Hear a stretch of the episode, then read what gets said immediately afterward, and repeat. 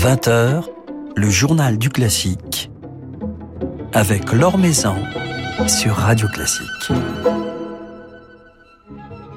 Bonsoir à tous. De l'art d'Anthony Gaudi à sa collaboration avec le cinéaste Alain Corneau et l'écrivain Pascal Quignard, sans oublier son engagement en faveur du dialogue interculturel, Jordi Saval se confiera à notre micro ce soir avant de retrouver ses musiciens d'Espérion 21 et du Concert des Nations jeudi soir au musée d'Orsay et vendredi à la salle Gaveau. Avant cela, avant de retrouver Jordi Saval, euh, comme chaque soir, notre petit tour d'horizon de l'actualité musicale.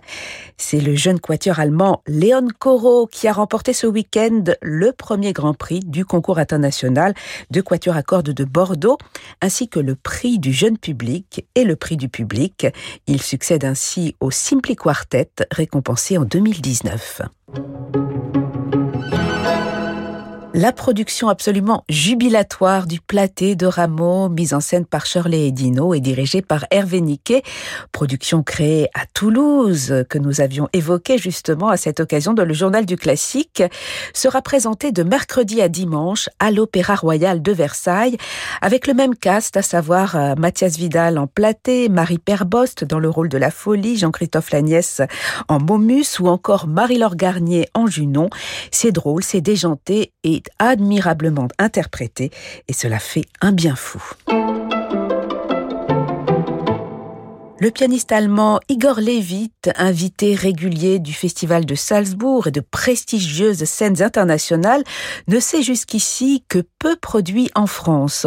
On se réjouit donc de le retrouver cette semaine à la Philharmonie de Paris avec l'Orchestre de Paris et Manfred Honeck.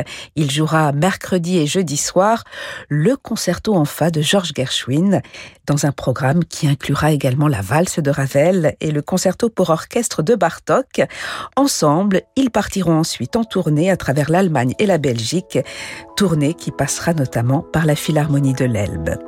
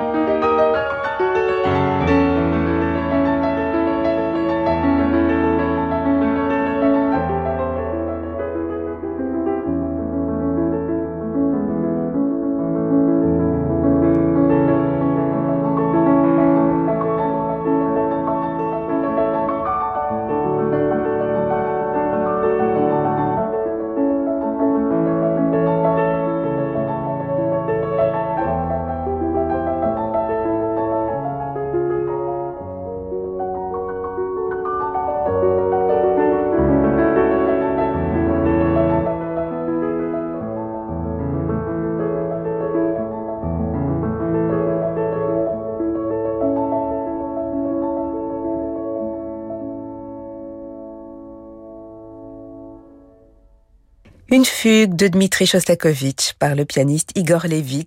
Igor Levit en concert mercredi et jeudi soir à la Philharmonie de Paris avec l'Orchestre de Paris et Manfred Honeck dans le concerto en fa de Gershwin. L'Or sur Radio Classique. C'est donc avec Jordi Saval que nous passerons un petit moment ce soir. Jordi Saval que je suis allée rencontrer il y a quelques jours à Paris à l'occasion de son concert à la Philharmonie, un formidable concert placé sous le signe de Mozart. Alors il reviendra justement cette semaine sur quelques scènes parisiennes avec ses complices d'Espérion 21 et avec son concert des nations.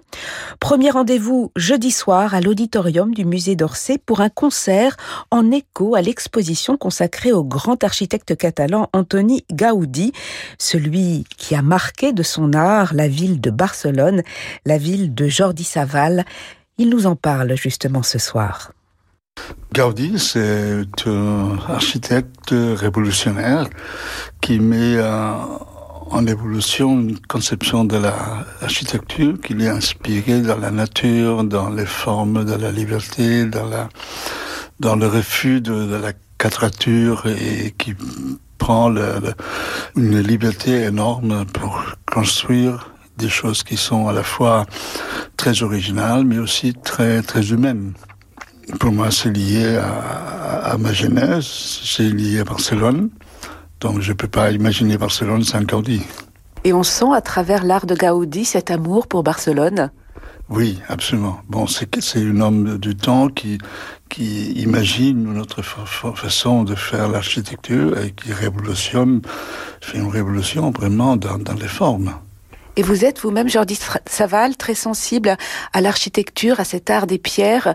Un lieu, une architecture peut influencer votre interprétation, votre perception de, de la musique? Oui, forcément, parce que le son, pour se propager, pour s'enrichir, on a besoin d'être apprivoisé dans une architecture qui concentre les, vibrations et qui enrichit ces vibrations avec des harmoniques. Par exemple, j'ai découvert la, beauté de l'architecture euh, romaine euh, dans, dans, une basilique à Cardona où j'ai, en 1987, j'ai fait mon premier enregistrement avec des musiques de Jean Serreros, un grand compositeur catalan du baroque. Et euh, depuis là, cet lieu magique, c'est mon lieu de, de travail d'enregistrement parce que c'est une acoustique extraordinaire, comme ces grands acoustiques de musique foraine, de Concertgebouw, ou même de la Philharmonie euh, en ce temps, qui enrichissent le son, qui projettent le son, qui donnent la possibilité que tous les harmoniques qui sont compris dans une voix, dans un instrument, se reflètent dans, dans, dans la architecture sonore. Thank you.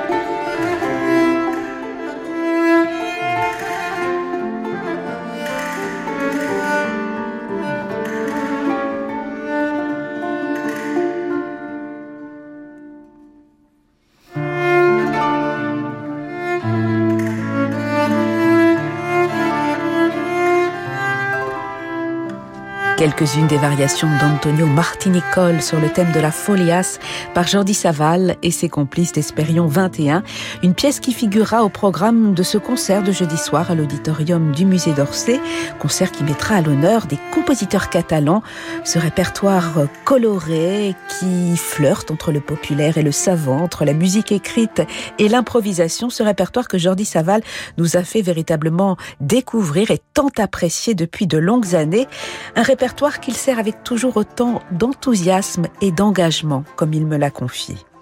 Je pense que quand on découvre des, musiques qui sont d'une qualité, qui, portent un message existentiel même, parce que beaucoup de ces musiques sont à la base de l'évolution humaine et de la, nécessité que la musique apporte aux êtres humains des moments de bonheur, des moments de, paix, des moments de partage. En, fait, toutes ces musiques, euh, souvent, sont faites euh, pour qu'on puisse simplement être en bonheur. Et ça se sent toujours. Je, joue depuis maintenant, depuis 50 ans, des musiques de Diego des folies, toutes ces pièces. Et jamais je, je, je suis fatigué de ça, parce que ce sont des musiques qui portent un message et qui portent une, une pulsation intérieure très forte, qui vous apporte la joie. Alors vous dirigerez euh, ces musiques Jordi Saval euh, le 19 mai à l'auditorium d'Orsay dans le cadre euh, de cette exposition consacrée à Gaudi. Le lendemain, vous serez à la salle Gaveau pour jouer un autre répertoire qui vous est cher, de la musique plutôt française, pour célébrer un anniversaire, le 31e anniversaire du film Tous les matins du monde pour lequel vous avez réalisé la, la bande originale. Qu'est-ce qu'il représente pour vous, ce film, cette aventure?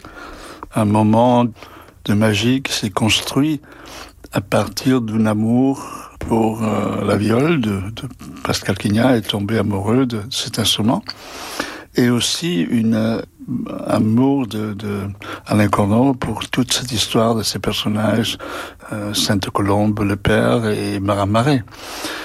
Euh, c'est un moment aussi, il faut pas oublier que j'avais commencé à enregistrer les musiques de Sainte Colombe et de Marat Marais à partir de 75.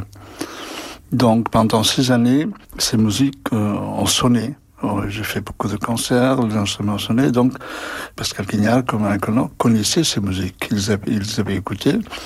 Et au moment que Pascal Quignard a écrit la, la, le roman de Tous les matins du monde, il était complètement dans la musique. Il connaissait par cœur les pleurs de Sainte-Colombe, le, tombeau de Sainte-Colombe pour deux viols de gamme. Il connaissait la rêveuse, il connaissait l'arabesque, il connaissait ses musiques, il, en rêvait. Et quand il décidait de faire le film, on s'est retrouvés. J'avais reçu le, roman, j'ai lu, les parties du roman les plus importantes où il, où il, avait besoin de musique. Et là, on a commencé à discuter qu'est-ce que serait bien de faire comme bande son pour le texte et pour le film. Et c'était merveilleux de pouvoir imaginer que ces musiques pouvaient servir d'illustration d'une histoire très belle, une histoire dans laquelle il y avait très peu de, de sources vraiment euh, certaines, mais qu'à partir de, l'idée de la cabane, à partir de, de personnages de Sainte-Colombe qui avait perdu sa femme, on a fait tout un euh, montage très romantique qui, en fait, n'avait pas grande chose à voir avec la réalité historique.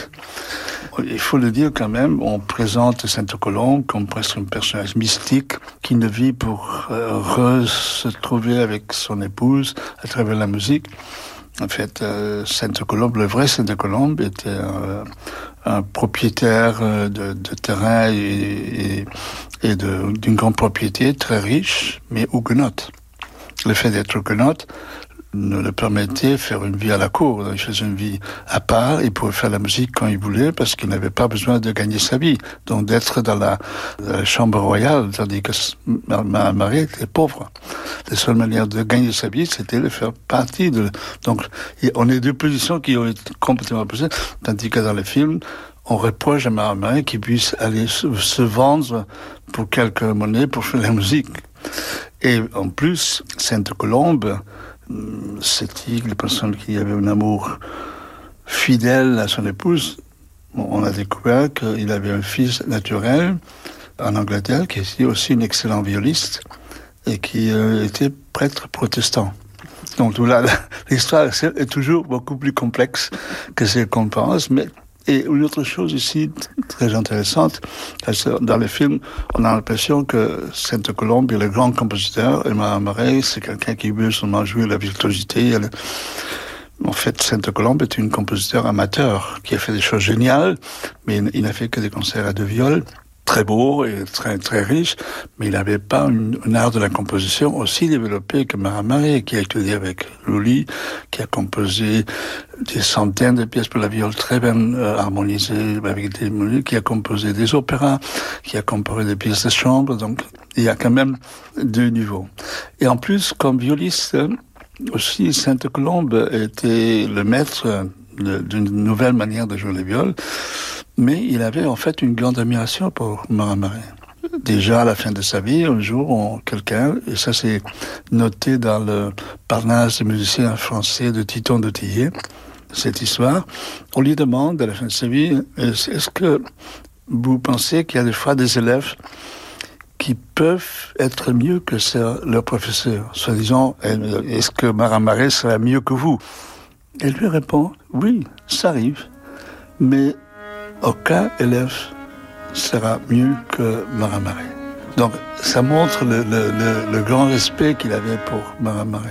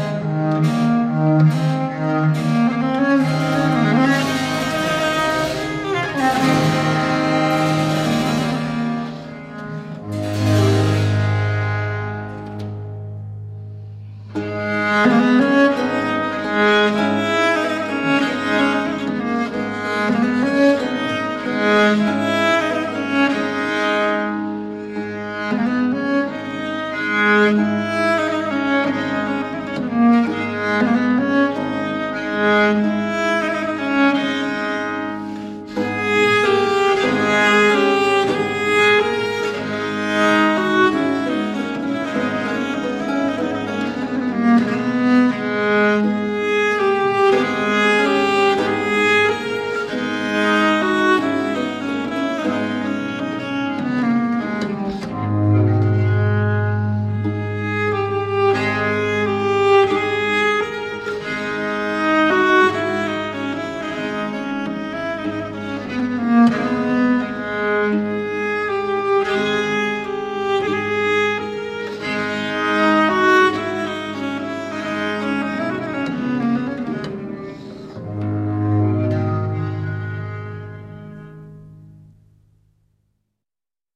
musette de Marin Marais, un extrait de la bande originale du film Tous les matins du monde, joué donc ici par Jordi Saval avec Pierre Entaille et Rolf Lislevande. La musique de Marin Marais, la musique baroque espagnole, mais aussi Mozart, Haydn, Beethoven, Mendelssohn et même Schubert sont au cœur du répertoire de Jordi Saval aujourd'hui. Lui qui a donné un saisissant requiem de Mozart la semaine dernière en concert à la Philharmonie de Paris, qui a enregistré l'intégrale des symphonies de Beethoven et vient de nous offrir sa version au disque de la création de Haydn, semble de plus en plus tourné vers ses répertoires classiques et Il nous éclaire justement sur ce choix. Vous savez, je, je pars du principe que je suis dans les dernières années de ma vie et j'ai envie d'être entouré de très bons amis et de compositeurs que j'ai une grande estime depuis mon, ma jeunesse. Parce qu'en fait, avant que je connaisse Marin Marais, avant que je connaisse Diego Ortiz, avant que je connaisse toutes les musiques de baroque, mes compagnons étaient Schubert, étaient Beethoven, étaient Mozart. Quand j'avais 14 et 15 ans et j'ai joué le violoncelle, c'est ça la musique que j'écoutais tous les jours et j'étais fasciné. Haydn, de ses dernières paroles, mais aussi Bach, naturellement. Donc, euh, dans ma vie, j'ai eu un moment que j'ai découvert la ville de Grande et j'étais fasciné pour découvrir un répertoire qui dormait. Le répertoire et aussi beaucoup de musique polyphonique espagnole, les, grands compositeurs de, de, de la Renaissance, après Monteverdi. Et j'ai passé 50 années de ma vie à remettre, à essayer de remettre en vie des pièces qui avaient été oubliées et donner une vision aussi des pièces qu'on n'avait pas écoutées avant. Ces années d'expérience me permettent, dans cette époque de ma vie, d'avoir une autre vision, aussi de se dire, bon, qu'est-ce qui se passerait si on approche une symphonie de Beethoven comme si on venait de la découvrir? On parle de l'original, on parle de la musique, on parle de ses conseils de Beethoven, c'est qu'il voulait faire, quel était l'orchestre, quels étaient les instruments, quels étaient les tempos. Qu'est-ce qu'on fait si on travaille ça? En faisant abstraction de tout ce qu'on a écouté jusqu'à maintenant. Et ça donne quelque chose de très différent et très beau aussi. Donc, j'ai un peu profité de mon expérience d'aborder de, des pièces que j'avais jamais entendues avant pour les, leur donner vie, de faire la même chose des pièces qu'on entend de toute la vie, mais peut-être avec des visions qui étaient pas vraiment celles que les compositeurs comme Beethoven comme Schubert voulaient ou avaient pensé. C'est une démarche fascinante parce que ça oblige à nettoyer toute la vision qu'on a des choses, qu'on a senti mille de fois, avec des tempos excessivement lourds, avec des formations excessivement grandes, avec des instruments qui ne correspondaient pas avec les couleurs, ni l'articulation, les phrases. Et donc ça, c'est une, une expérience qui me fascine. Et c'est pour ça que j'ai, dans cette étape de ma vie, qui forcément sera courte parce que j'ai 80 ans, donc je, je sais parfaitement que ma existence professionnelle risque d'être autour de 5 ans si, si je réussis à être toujours en bonne santé. Donc je veux être ces années à côté de Beethoven, à côté de Schubert, à côté de Mendelssohn, à côté de Schumann, et, pouvoir euh, révisiter des œuvres comme Fidelio, comme la Missa Solemnis, comme le Songe de Nuit été, comme la Missa ou la Requiem euh, allemande de, Brahms. Visiter ces œuvres dans une nouvelle perspective. Alors on pourra vous retrouver en, concert Jordi Saval euh, dans des répertoires assez variés. On évoquait ce concert à, à Orsay pour l'exposition Gaudi, les 30 le 31e anniversaire de Tous les matins du monde à la salle Gaveau le lendemain, le 20. On vous retrouvera également à la saline royale d'Arc-et-Senans, à Reims, à Maglone, à Avignon, à Évron ou encore en l'abbaye de Fontfroide du 15 au 19 juillet pour votre festival Musique et Histoire qui célèbre ce dialogue interculturel que vous avez toujours euh, suscité, encouragé. Un dialogue interculturel à travers la musique qui est d'autant plus essentiel, encore plus essentiel aujourd'hui. Absolument. On vit dans un moment vraiment tragique et c'est plus important que jamais d'utiliser les langages qui nous permettent de communiquer sans barrière et de communiquer sans dans des intentions qui puissent être interprétées d'une manière négative. Je pense que la musique, c'est le seul chemin que nous avons aujourd'hui encore pour partager et pour nous retrouver des cultures très lointaines et même des cultures opposées. Et je suis, comme beaucoup de monde, je suis extrêmement préoccupé pour la situation qui est en ce moment à cause de la guerre. Je pense que c'est, on n'est peut-être pas assez conscient de, la gravité de la situation. Tout le monde essaie de faire le plus possible, mais, mais je pense qu'on a aussi le danger qu'on utilise cette situation pour imposer une politique d'armement excessive. Donc je pense qu'il faudrait qu'on soit tous conscients qu'il faut œuvrer pour arrêter cette massacre et trouver des solutions de dialogue et d'équilibre. Le dialogue, vous l'avez toujours encouragé, euh, Jordi Saval, le dialogue entre les cultures, le dialogue entre les générations. Et justement, vous avez imaginé une académie pour les, les jeunes musiciens dans le cadre de ce festival de Fond Froide. Oui, c'est une académie qu'on fait déjà depuis 2010 et qu'on a augmenté euh, avec l'intégral des symphonies de Beethoven. Donc c'est une académie qui travaille maintenant avec l'aide d'un projet européen qui nous permet d'engager des jeunes qu'on a auditionnés. Euh, on vient d'auditionner maintenant à Barcelone, la semaine passée à Amsterdam et, et la semaine prochaine, juste avant avant les concerts. On va auditionner encore des jeunes aussi à Paris, à l'Opéra Comique. Dans cette académie, ces académies consistent avec avoir la moitié des musiciens professionnels qui travaillent avec moi depuis 30 ans, la moitié des jeunes. Et l'objectif, c'est d'avoir de la moitié des, jeunes femmes aussi. Et dans les trois ans prochains, avoir jusqu'à 20 musiciens de 20 nationalités européennes. Donc c'est un projet qui, qui, pour moi est fabuleux parce que ça permet vraiment d'unir des gens de toute l'Europe et montrer que nous avons vraiment tous ce langage commun qui est la musique, qui est le véritable langage de l'Europe. Merci infiniment. Merci beaucoup, Jordi. Mais c'est un plaisir. Merci.